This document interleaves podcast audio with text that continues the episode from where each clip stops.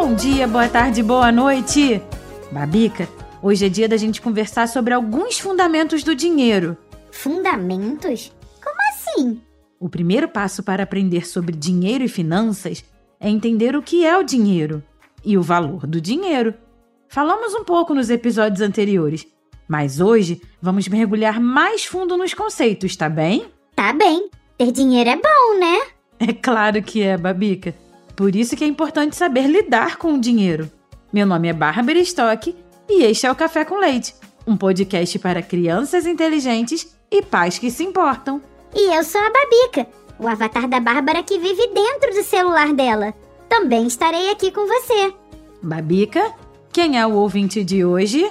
Ah, hoje é a vez da Isabela. Oi, Café com Leite. Meu nome é Isabela da Costa Somavila. Eu tenho nove anos e eu amo muito seu podcast. Amo vocês. Um beijo. Isabela, que mensagem curtinha. Olha, mas valeu muito porque eu adorei o beijo, viu? Um beijo para você também.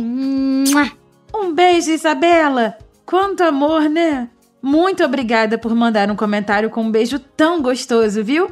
Olha, e se você também gosta do nosso café com leite, mande uma mensagem de voz para nós aqui no WhatsApp 11 91567 0602, que é a mesma chave Pix nossa. Se a sua mensagem for escolhida, vamos publicá-la no próximo episódio e você ganhará uma camiseta muito legal. Isso! Se o seu áudio for escolhido, você ganha uma camiseta do Café com Leite. Eu vou repetir o WhatsApp, que também é a mesma chave Pix para você fazer uma contribuição. 11 91567 0602.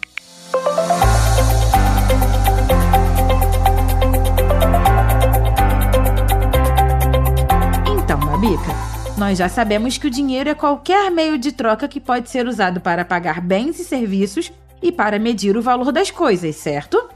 Moeda é um termo para o dinheiro de um país em circulação, ou seja, moedas e notas. Por isso é que as pessoas falam em moeda corrente?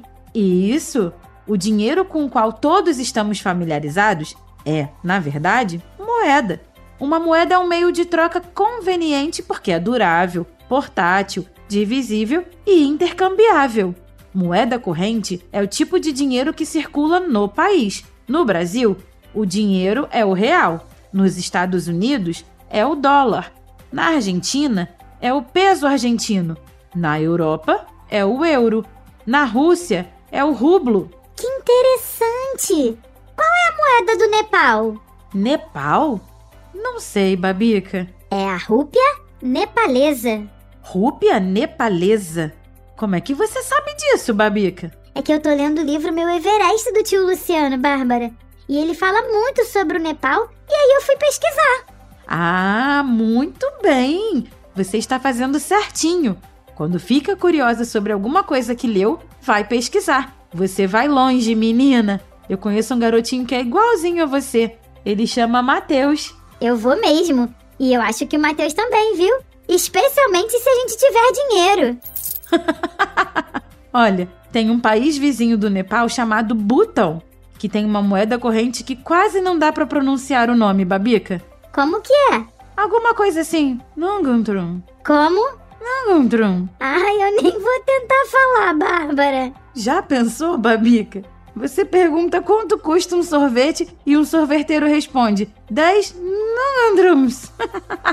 Só no botão mesmo, hein, Bárbara? Mas vamos voltar à nossa conversa. As duas principais habilidades que as crianças precisam saber quando se trata de dinheiro, e quanto mais cedo melhor, é ser capaz de identificar dinheiro e ser capaz de oferecer dinheiro e calcular o troco. Elas provavelmente não aprenderão essas habilidades na escola, Babica, porque o foco principal na maioria das escolas é matemática, não é dinheiro. E quando é que as crianças devem aprender sobre dinheiro, Bárbara? Tem gente que diz que assim que tiverem idade suficiente para não colocá-lo na boca.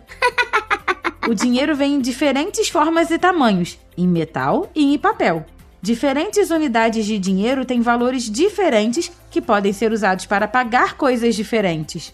O tamanho não conta, é a denominação do dinheiro que importa. Como assim, Bárbara? Ah, Os adultos costumam brincar com as crianças que ainda não entendem isso. Pegam uma nota de 100 reais e tentam trocar pelas 10 notas de 5 reais que a criança tem. A criança olha para a sua mão e vê cinco notas de papel. Olha para a mão do adulto onde há uma nota só e pensa: ele quer trocar minhas cinco notas por uma só nota dele? Não vou trocar. Isso é desvantagem. Mas não é a quantidade das notas que vale, é o valor escrito em cada uma.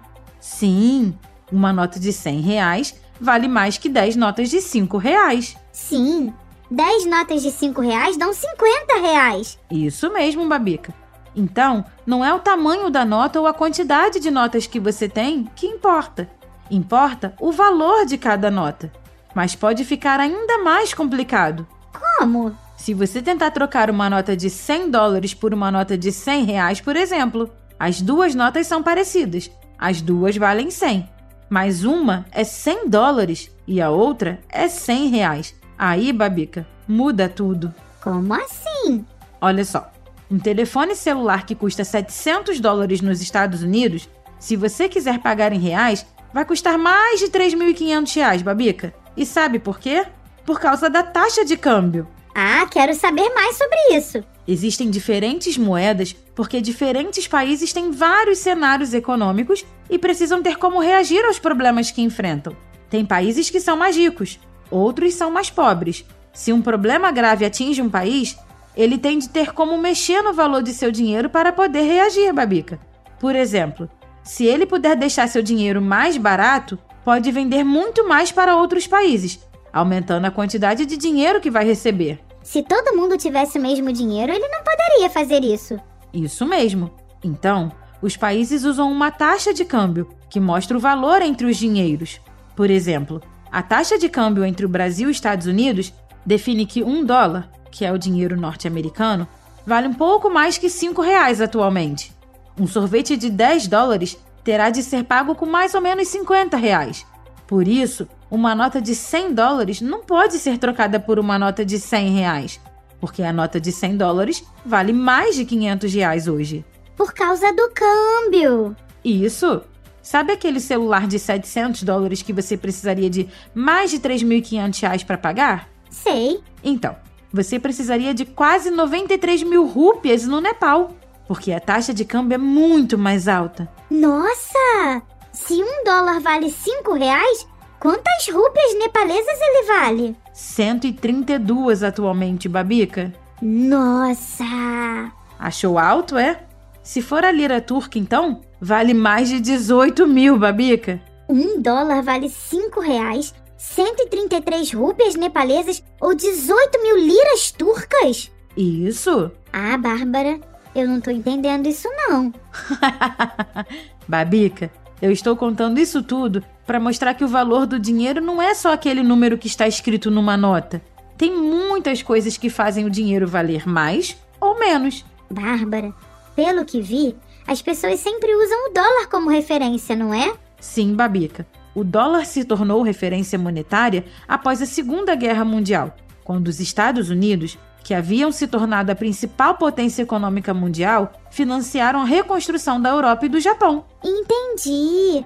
Isso um dia vai mudar? Provavelmente, Babica.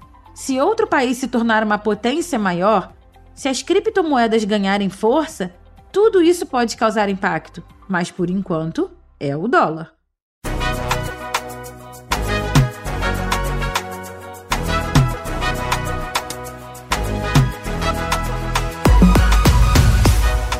Bárbara, como que é o nosso dinheiro? O real? O real, Babica, ele pode ser em forma de moedas ou de cédulas ou notas de papel. Cada moeda e cada cédula tem um valor escrito nela. Temos moedas de 1, 5, 10, 25 e 50 centavos e uma moeda linda de um real. As notas temos de 2, 5, 10, 20, 50, 100 e hoje a gente tem até nota de 200 reais. Eu acho as notas tão lindas, Bárbara. E são mesmo, Babica. Antigamente, cada nota tinha estampado o rosto de algum grande brasileiro. Hoje só tem a estampa da Mariane. Eu vi. É aquela moça com uma coroa de folhas. Quem é ela? A Mariane surgiu na França, durante a Revolução Francesa, Para representar a República, ela é uma efígie. Esfinge? Não, efígie. Esse é o nome que se dá para figuras com características humanas que aparecem em dinheiro. Nos Estados Unidos, são os presidentes. Na Inglaterra, são os reis e rainhas. No Brasil, eram personalidades históricas, Babica. Mas hoje é só a efígie da República Brasileira, inspirada na pintura A Liberdade Guiando o Povo, feita em 1830 por um artista francês. No lado de trás das notas tem bichos brasileiros, né? Isso mesmo. Essa é a parte mais linda. Tem a arara vermelha, beija-flor, garça, mico-leão, onça pintada, garoupa, tartaruga e lobo-guará. Puxa, Bárbara, olhar as notas de real me dá a mesma sensação boa que ouvir o hino nacional. Claro, Babica. No nosso dinheiro, assim como no hino, estão representados nossos símbolos e a nossa riqueza nacional. Puxa vida. O que foi, Babica? Se o dinheiro impresso vai acabar, todas essas imagens lindas vão sumir também. Pois é. Vai ser como aconteceu com os discos de vinil e os CDs. Vamos perder aquelas artes lindas das capas. Discos de vinil? O que é isso? É. Deixa pra lá, Babica. Vamos voltar ao nosso papo sobre dinheiro? Olha, não importa a sua idade. É sempre importante contar o troco que você recebe, viu? Se você der uma nota de 50 para pagar um sorvete de 10 reais, tem de receber quanto de troco?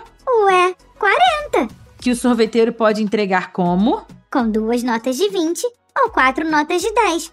Ou uma de 20 e duas de 10. Ou oito notas de 5. Ou 20 notas de 2. Ou um monte de combinações de notas. Por isso, é sempre importante contar o troco. O troco? Exato. Troco é a diferença entre o que alguma coisa custa e o dinheiro que foi oferecido para pagar por ela. Todo adulto já teve a experiência de enfrentar alguém que não consegue fazer o troco.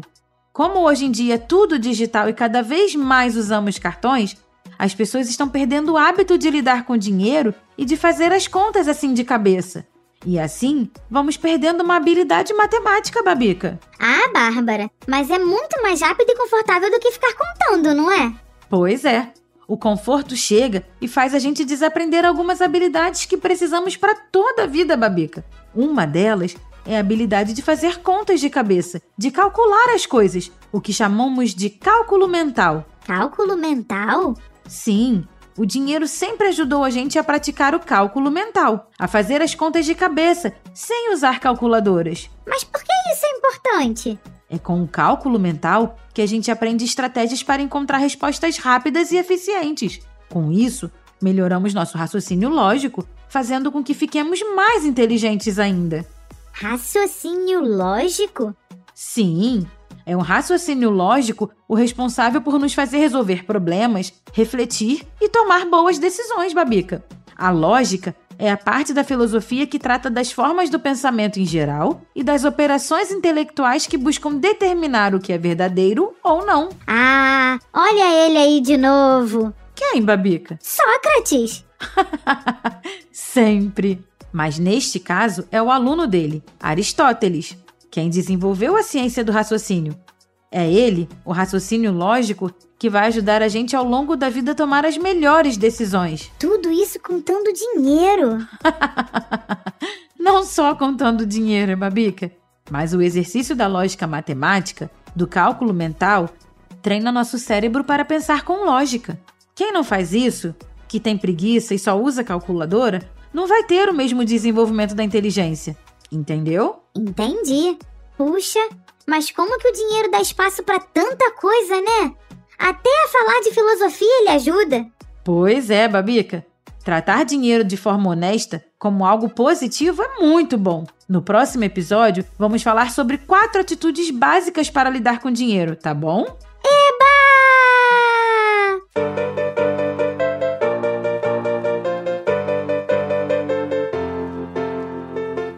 Não esqueça então. Se você está gostando deste nosso podcast, se quer que a gente cresça, contribua conosco. Tem várias formas de fazer.